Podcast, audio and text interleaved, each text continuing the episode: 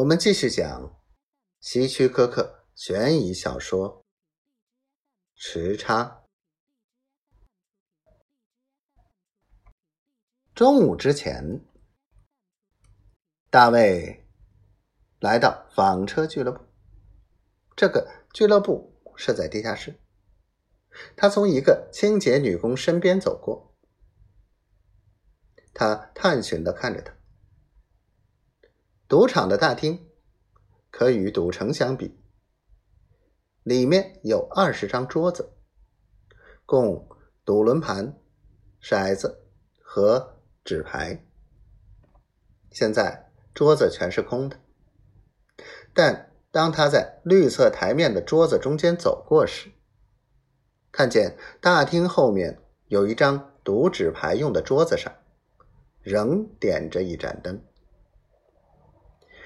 他推开分隔赌客和私人种地的传统屏风，看见一个大个子独自坐在那儿，正数着成堆的英镑。查尔斯先生吗？他问，声音很冷静。大个子紧张的抬起头，手指差不多要去按桌子底下的按钮。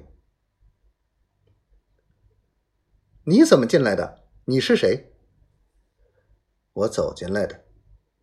我是大卫。你找我来的。哦。那人从桌子后面站起来。对不起，我正在结昨晚的账单。你就是查尔斯。很高兴见到你，先生。他微微皱起眉头。我以为是个年纪大点的。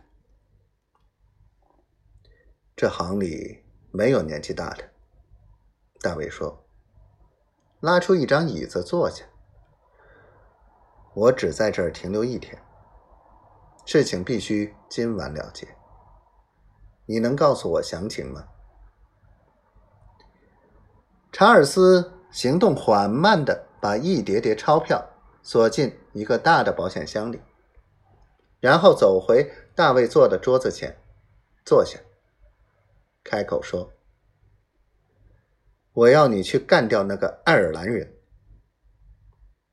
爱尔兰人，一个名叫奥本的人，他在这儿有点投资，其他你不必知道。今晚方便吗？”查尔斯点点头说：“我可以告诉你。”去哪儿找他？